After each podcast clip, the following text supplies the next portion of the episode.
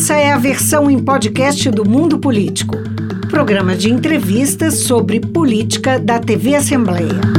Olá, hoje no Mundo Político uma análise sobre o garimpo no norte do Brasil. Como a atividade chegou e se consolidou na Amazônia, quais os impactos ambientais e sociais para a região e as comunidades tradicionais, e as respostas do poder público à prática ilegal na esteira da dramática crise humanitária no território Yanomami. Eu converso com o professor e coordenador do curso de Ciências Sociais da Universidade Federal de Roraima, Rodrigo Chagas. Bem-vindo ao Mundo Político, Rodrigo. É um prazer recebê-lo. Obrigado, Marcos. Prazer é todo meu de poder participar com vocês. Obrigado pelo convite. Rodrigo, a crise né, humanitária aí que foi escancarada no território Yanomami expôs os impactos do garimpo ilegal para os indígenas. Por que o quadro especificamente dali se deteriorou tanto nos últimos anos? A gente tem uma notícia né, de hoje do portal UOL é, que afirma que durante o governo Bolsonaro a FAB, né, a Força Aérea Brasileira, negou pedidos da Polícia Federal para fechar o espaço aéreo da região, para aumentar a fiscalização. Enfim, o que, que aconteceu ali para a coisa se descontrolar tanto? Marco, a questão é bem complexa, tá? Não, não é uma, uma questão que começa hoje, nem no governo Bolsonaro, mas é, fatos como esse que, que vão saindo né, à tona indica um pouco porque a, a, situação chegou até o ponto, né? Então, o fechamento do espaço aéreo está se mostrando uma tomada de decisão muito necessária para o controle disso, né? A gente consegue ver esse é, o resultado, né, desse tipo de, de atividade. Então, esse é um ponto. Mas, de toda forma, a gente tem que pensar é, um pouco mais a longo prazo, né?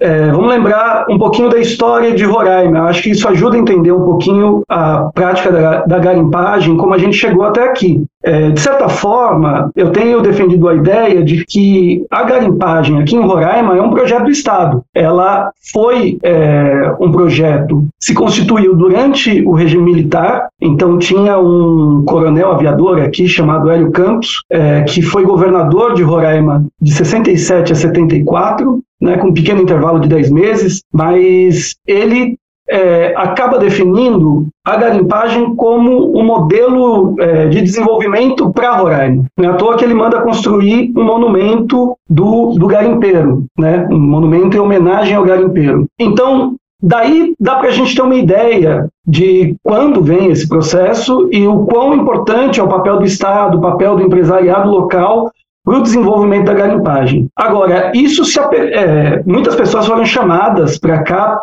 para ocupar o espaço, né, como uma forma de defesa nacional, e a garimpagem era uma das atividades é, que se estimulava para que isso ocorresse. Então você tem desde caboclos, ribeirinhos, pessoas, é, migrantes do Nordeste, mais recentemente migrantes venezuelanos, né, inclusive indígenas de outras etnias ou indígenas cooptados dessa região específica, né, é, da TI Anomami, que acabam atuando em uma das atividades da garimpagem.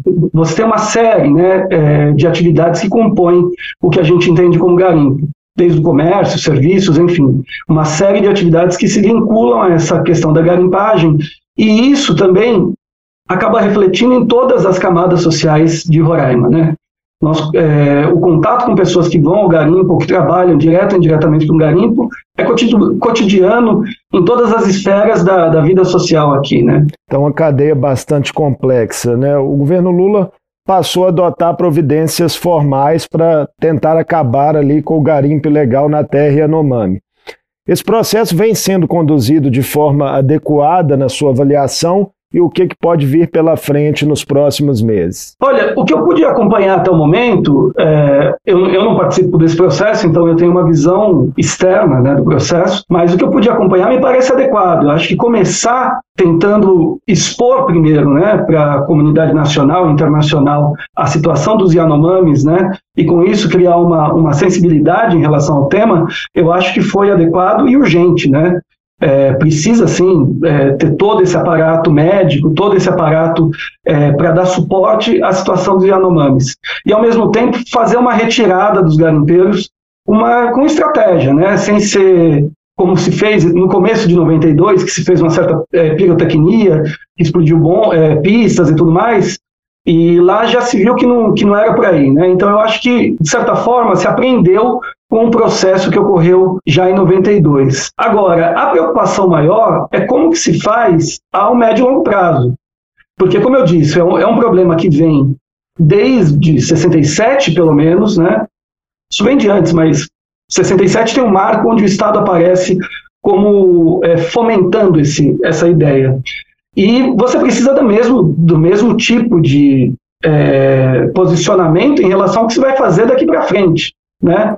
Porque é um território muito grande, é um território de difícil controle, né? a entrada, a logística é muito complexa, e a tendência é que as pessoas queiram voltar.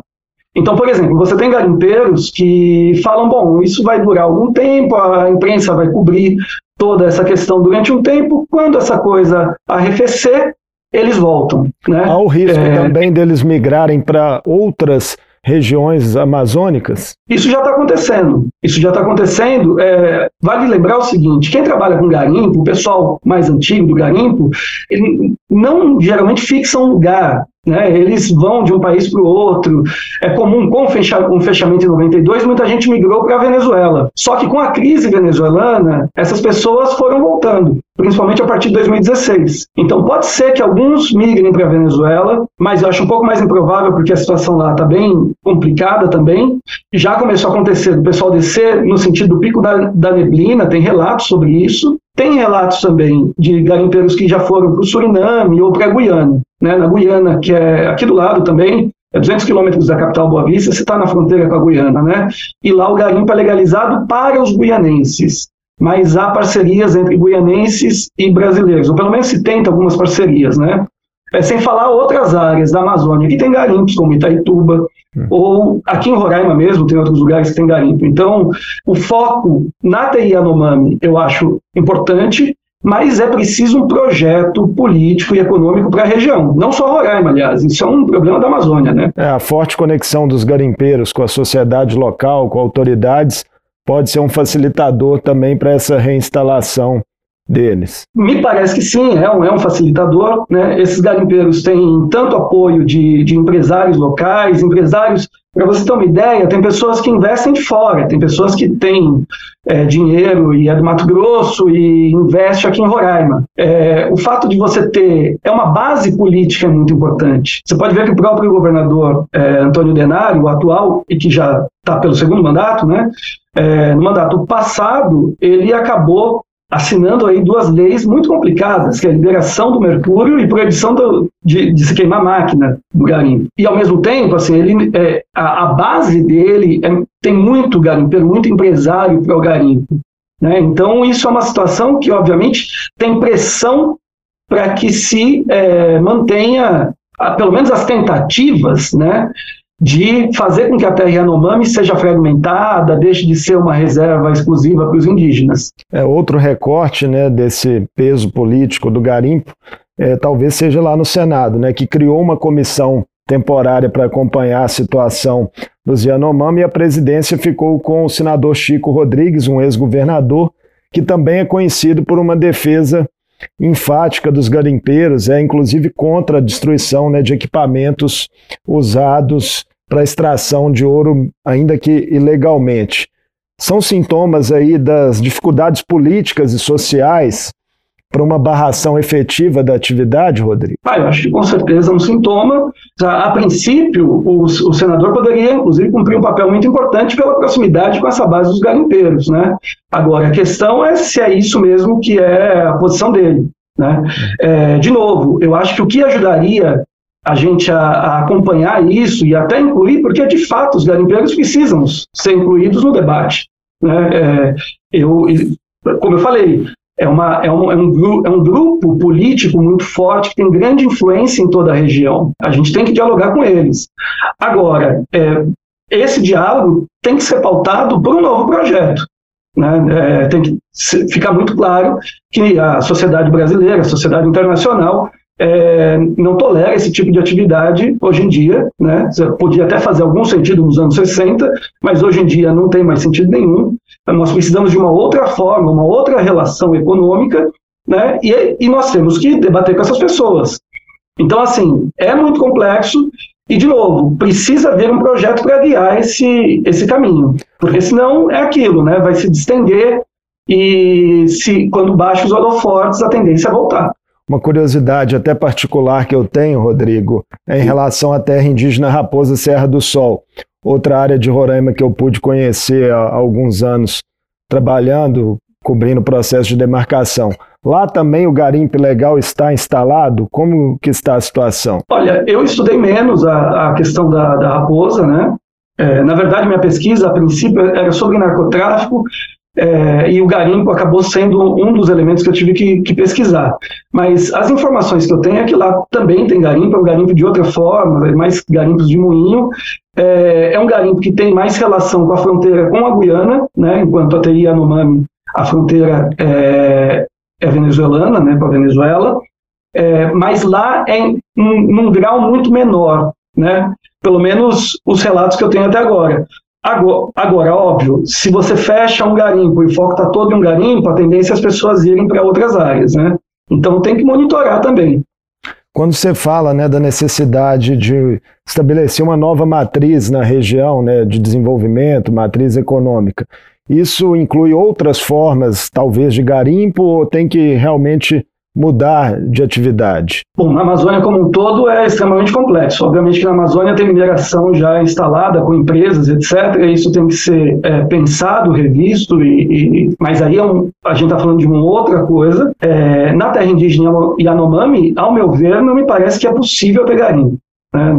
essas ideias de recortar o território, criar pequenas ilhas, isso me parece que não faz sentido se a gente entender um pouquinho de como é a forma que esses indígenas vivem e do estrago que o garimpo faz. Né? Pode haver outras áreas de mineração e etc. Isso é um longo debate com toda a sociedade é, brasileira e, né, e da região, mas aqui em Roraima eu acho muito complicado, muito difícil. Né?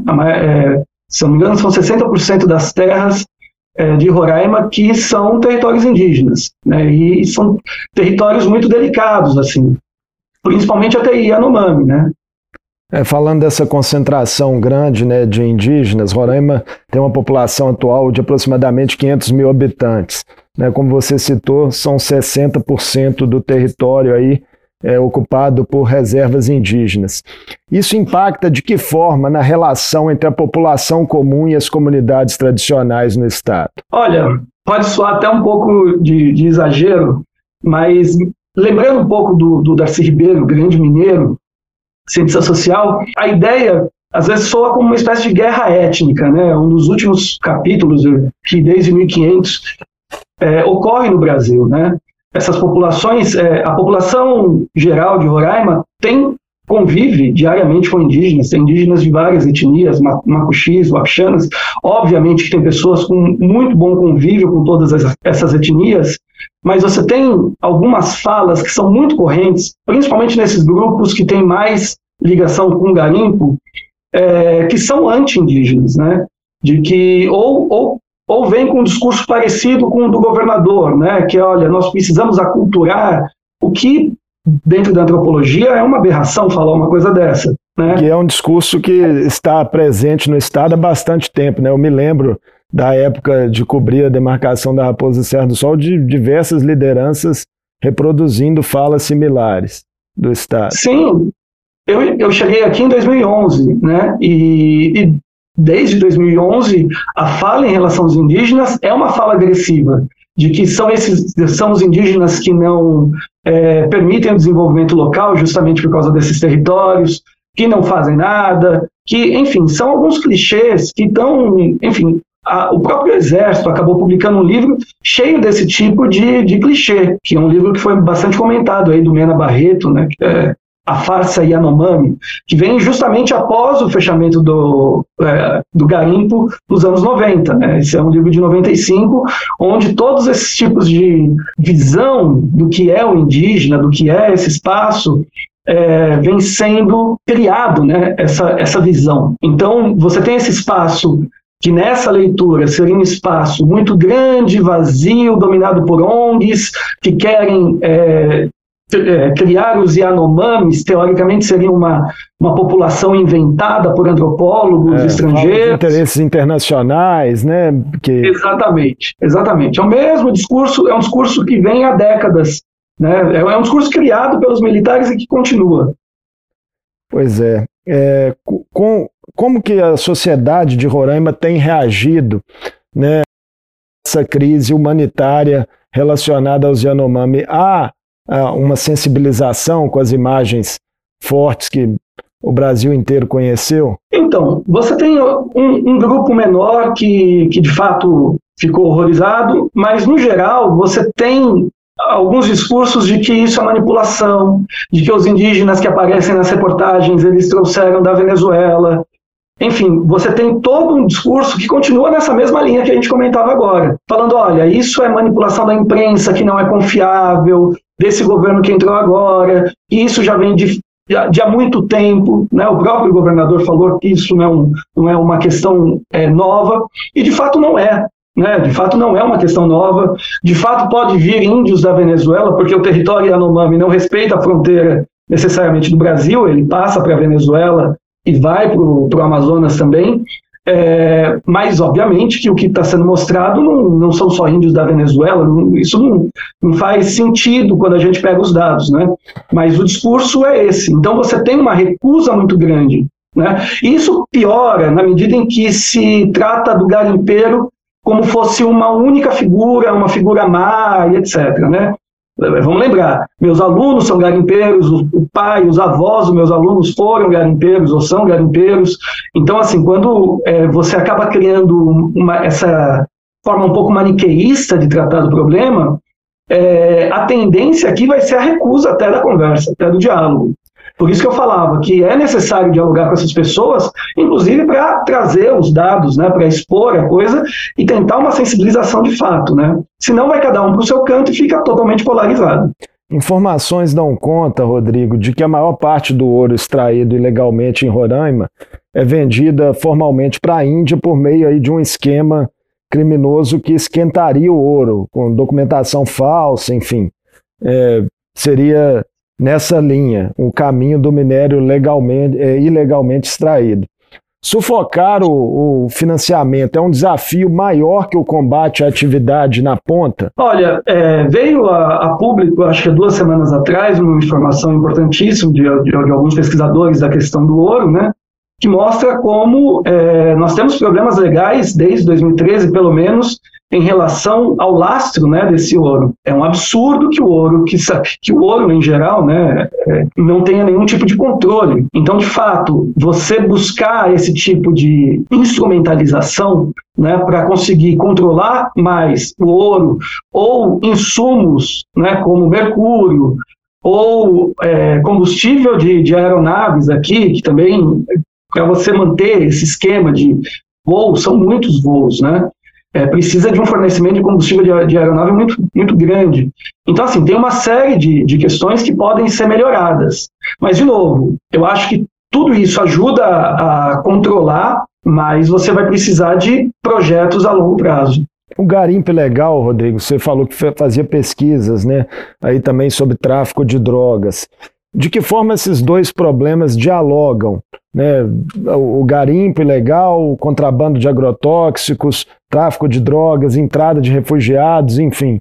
São diversas questões de fronteira ali que tornam o ambiente bastante complexo. É, Roraima hoje é um grande laboratório né, é, social. Né? eu não estou falando que isso seja bom, certo? Mas para minha área das ciências sociais, Roraima é um grande laboratório social, porque vários dos dilemas que o mundo vive hoje está passando por aqui. Então, refugiados, imigração massiva, é, narcotráfico internacional, é, a questão das comunidades é, autóctones e, e a degradação da Amazônia, né? Tudo isso acontece é, com muita intensidade em Roraima. Desde pelo menos 2016, essas atividades se intensificaram muito. Lembra que em 2017, entre 2016 e 2017, você tem aqueles massacres na penitenciária agrícola de Monte Cristo, né? a PANC, aqui em Roraima. É, e é em 2016 que você tem um, a ampliação é, da quantidade de imigrantes que vem para Roraima e também do garimpo na terra indígena, indígena Yanomami. Né? Então, 2016, 2017 foi um grande marco de todo esse processo. E esses processos tenderam a se mesclar. Como eu, como eu comentei, é, a minha hipótese é que parte desse, dessa volta do garimpo. Né? O garimpo nunca acabou de vez na TI Yanomami, de fato esses problemas sempre, problemas sanitários, vários problemas sempre aconteceram, mas a partir de 2016 a coisa se intensificou muito e nos últimos anos é, de uma forma muito grande, porque aí vem a Covid também, né? não só governos que são a favor, ou pelo menos simpáticos ao garimpo, mas também veio a questão da Covid, onde as pessoas tiveram que entrar para é, ganhar vida, foram para o garimpo, etc. Agora, a questão do narcotráfico e garimpo, ela já é sabida há muito tempo também. Tanto a questão da saúde indígena quanto a questão do narcotráfico estão é, em relatórios dos anos 90, oficiais. Falaram, olha, garimpo nessa região vai dar problema na saúde indígena e vai levar ao tráfico internacional. Né? A gente encontrou reportagens dos anos 90, onde já se utilizava pistas do garimpo. O que acontece é que desde é, 2014, 2015, você tem o PCC e o Comando Vermelho na região. Né? Então isso ganha uma outra dimensão, é outro tipo de problema. Por outro lado, você tem as próprias facções né, e milícias da Venezuela. Né? A, gente tem, a gente tem dados de até cinco facções que atuam aqui na fronteira, né? algumas inclusive em Boa Vista. Então o problema é muito maior do que parece. E aí você vai criando uma espécie de narcogarimpo, né? são garimpos controlados por é, facções. Né? Então você tem aquela região da. Todo garimpo, não sei se é, o, o, telespectador tem noção do que é um garimpo, mas a, a parte social do garimpo, que o pessoal conhece como curtela, que é onde tem as vendas, né, uma cantina, mas também tem o prostíbulo, a venda de droga, não só de, de, de comida e, e de diesel, né? Então, essa parte social, algumas delas foram dominadas por facções, e essas facções também atuam, podem atuar, não é uma coisa que vem de cima para baixo como se fosse uma empresa. Então, assim, são várias iniciativas vinculadas a grupos criminosos, né? E aí você tem iniciativas desde a mineração, da lavra mesmo, é, mas principalmente na parte de logística, né, que é onde se concentra principalmente o ouro, e nessa parte social da currutela, né, também atua aí é, é, essas, esses grupos. Desafios imensos para o Estado brasileiro, né? Rodrigo, é, pensando agora, a gente já está chegando para o fim da entrevista, nesse desafio de uma nova matriz econômica na região. Fala-se que o Brasil vai receber aí um aporte de cerca de 200 milhões de euros, equivalente a 1 bilhão e, e 100 milhões de reais é, do governo alemão para ser utilizado em ações ambientais do Fundo Amazônia de reflorestamento. É uma ajuda que pode gerar impactos positivos nos estados da região? Não, sem dúvida. Né? É, o Fundo Amazônico ele é, pode ajudar em, em, várias, em vários aspectos, mas você precisa pensar, e aí pensar junto com, com a população local e com a realidade local, né? algumas alternativas. E também ver o que funcionou e o que não funcionou em outros lugares e aqui mesmo na região. Tá? O que você acredita é, que no caso de Roraima especificamente seja uma alternativa? É difícil dizer uma alternativa assim que, que milagrosa que, que arrume o problema. Né? É, eu evito esse tipo de coisa. Eu acho que isso tem que ser dialogado com vários grupos para tentar construir algo novo. Tá? Porque se vir alguma coisa de cima para baixo, eu acho que assim, vem, tem que ter as questões emergenciais, tem que ter emprego é, mais imediato para essas pessoas que estão saindo do garimpo, às vezes construções de estrada, vicinais, reformas e coisas do tipo, isso pode ajudar no, no, no curto e médio prazo, mas aí, de novo, é, é possível construir algum tipo de indústria local que respeite a particularidade dessas, dessas terras indígenas? É possível alguma coisa? Porque, por exemplo, você tem o agronegócio que veio para cá. Só, só que o agronegócio, ao que parece, tem várias é, afinidades aí com atividades do, do, do garimpo e etc. Né? É, o que não não estou dizendo que o agronegócio atue diretamente no garimpo, apesar de relatos de que é, algumas pessoas do garimpo acabam migrando para o agronegócio e vice-versa. Né? Existem esses relatos. Mas, principalmente, alternativas que gerem emprego. Porque a soja, por exemplo, que está vindo com muita força, qual que é a capacidade da soja de gerar emprego e mobilizar a economia local? Acho que a gente tem que se questionar em relação a esse tipo de coisa. É, Para você ter uma ideia, quando, aca quando acaba em 92, quando tem um fechamento em 92 do garimpo, né, desintrusão, é, parte dessas pessoas migram, mas partes ficaram. E aí você tinha, na época, uma oferta de terras, que era muito barata e muito acessível. Hoje isso não é mais uma realidade. Então a gente vai ter que trabalhar com essa, essa população que vai ficar sem uma parte da renda dela com a questão do garimpo e tem que ter alguns projetos de desenvolvimento local. Né? Não, não é um único projeto, são alguns projetos que possam dar suporte para essas pessoas. Ou você vai ter, vai acabar caindo para o narcotráfico ou para outras atividades ilícitas. Então isso não é, não é simples. Eu não, não ouso aqui dar uma resposta única. Eu acho que de fato tem que ser construída a solução. Eu, é, o que seria um indicativo bom é se os governos começassem pelo menos assumissem isso, que olha, atual, o atual projeto ele é falido, a gente precisa de novas é, novos projetos. Né? Até agora não, a gente não viu esse tipo de posição.